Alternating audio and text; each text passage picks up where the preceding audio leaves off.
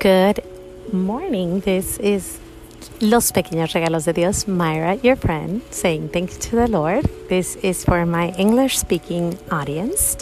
Welcome to our little podcast where we just give thanks to the Lord because it is our duty and our salvation to give Him thanks always and everywhere. Let's start our day with a, a prayer. Our Father, who art in heaven, hallowed be thy name. Thy kingdom come, thy will be done on earth as it is in heaven. Give us this day our daily bread, and forgive us our trespasses, as we forgive those who trespass against us. And lead us not into temptation, but deliver us from evil. Amen. We promise, or I promise my English speaking audience that I was going to be doing at least one episode in English every Saturday. So every Saturday, tune in it will be coming in late Saturday night, but you will have it for Sunday or the whole week. You have a whole week to listen to it. I want to give thanks to Monica for passing the word about the podcast. Many people came and said, Oh, you are Mayra.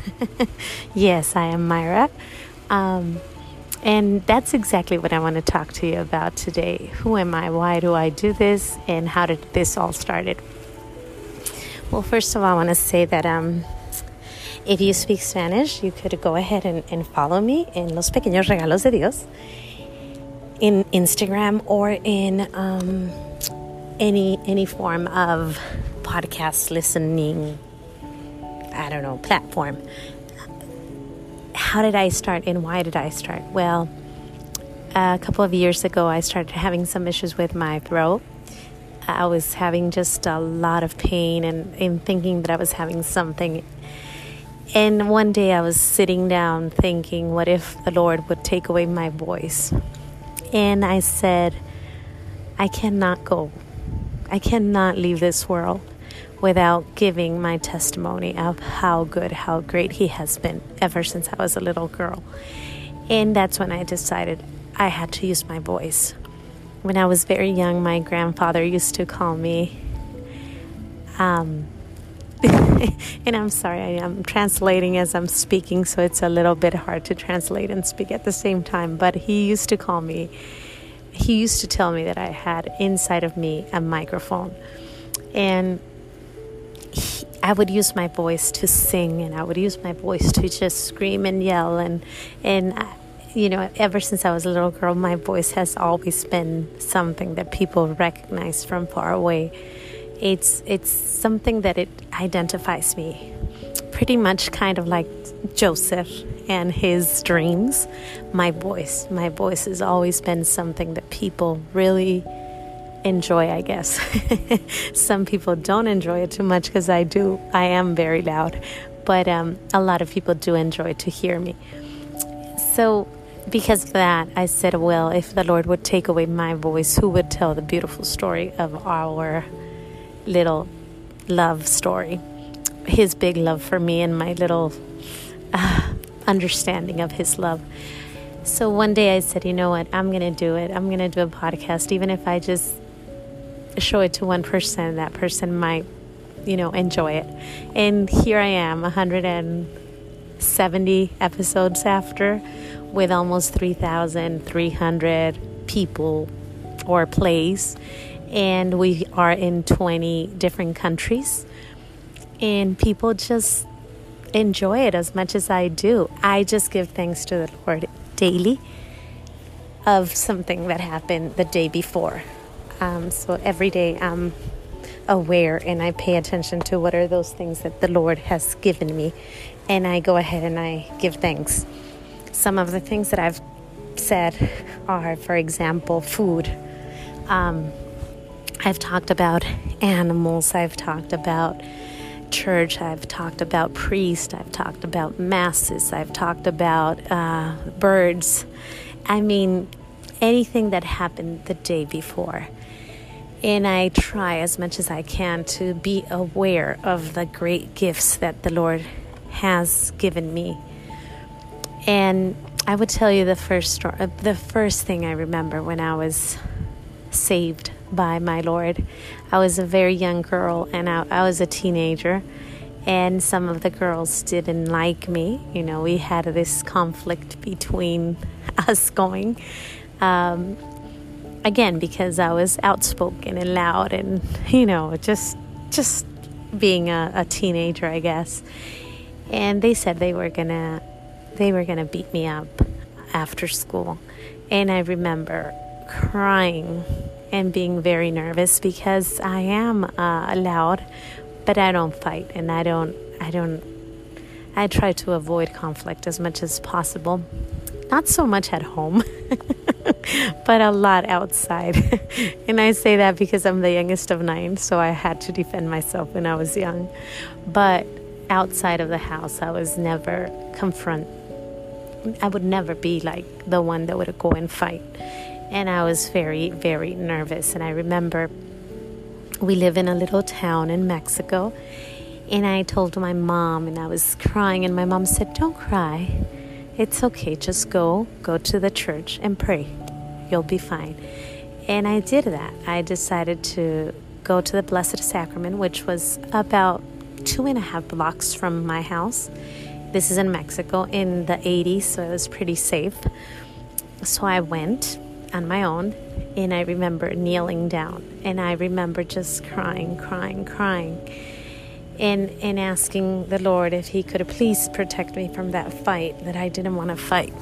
That I wasn't sure what was the reason for a fight, but I definitely didn't want to be fighting. And I remember feeling this beautiful peace. Beautiful, beautiful peace. And I remember standing up and saying, Thank you. I had not even finished praying when I was already feeling that He was going to do something about it. And I know that that was the moment that I knew that we were going to be friends. Like, I remember that moment saying, You were there for me when I most needed you. I was only 12 years old. Oh, I wasn't even a teenager. I was only 12. And I remember running home and I came to my mom and I said, Mom, Mom, they're not going to fight me. I know they won't. They will not. The Lord is going to protect me. And the next day, I went to school. I got out of school. When I walk out, the leader of the pack, of their pack, said to me, You know what? We decided not to fight you. And I smile and I pretty much laugh. But I was laughing more because the Lord, because of the Lord, because I knew that it was the Lord's work. And she was like, "What are you laughing about?" And I was just like, "No, nothing. Thank you so much. It was nice. It was. It's nice that we're not gonna fight." And that was it. That was the end of it. When I went home, I remember thinking, "The Lord is good," and I was thanking God for that moment. And ever since then, it's been my duty to say thank you, thank you, thank you, thank you, because I know that from that day on, it was the beginning of a beautiful relationship with myself and the Lord. From that day on, I felt that He's been around on the most, on the darkest days of my life, on the most beautiful days of my life, in the morning, in the night, in the middle, wherever. He's always, always, always around. And that I turned back and I say, Thank you, Lord. Thank you for that moment that I had a fears. Thank you for that moment that you, that my mom said, go kneel down and ask the Lord, and you will be fine. Thank you for the assurance I felt when I was kneeling down, and I knew that it, He was going to end up that fight. And I just think, and and that's that's the beginning of a relationship with Jesus Christ, Mayra and Jesus. After the years, I met saints and I fell in love with them. Then I I started seeing him in little things and bigger things in all the days of my life. And he continued to call me. My teen years were far away from the church. My 20s, the beginning of my 20s, I was away, not too far away because I would always go to Mass. And I knew that he was around, and I knew he was bigger than anything else, but I was a little far away. you will be knowing a little bit more and more about me and about why why I do this. And now, almost 43, I just want to give thanks. I don't know how much time I have. I don't know if my voice is going to be open to explain it, but I do hope that when I leave this world, uh, somebody will say, She used to give thanks to the Lord every single day. And that is the purpose of this podcast to give thanks to the Lord. And not only me, but with my experience, maybe you could see that we have a lot of things to give thanks to the Lord. I I admire very much um, the Casey uh, Solano Casey, a blessed saint who believes exactly like I do we should give thanks to the Lord always. And even before the things that are coming, we have to give thanks. Um, with that in mind, I'm going to leave you. Next week, we will continue for uh, Saturday night. But I hope that this helps you a little bit, you know, to understand who I am, what I do, and why I do it. Um, let's close with uh, Hail Mary, giving thanks to Mama Mary on this beautiful Saturday, her Saturdays. Hail Mary, full of grace, the Lord is with thee. Blessed art thou amongst women, and blessed is the fruit of thy womb, Jesus. Holy Mary, Mother of God, pray for us sinners, now and at the hour of our death. Amen. We'll see you next Saturday. Give thanks to the Lord. Don't forget, us.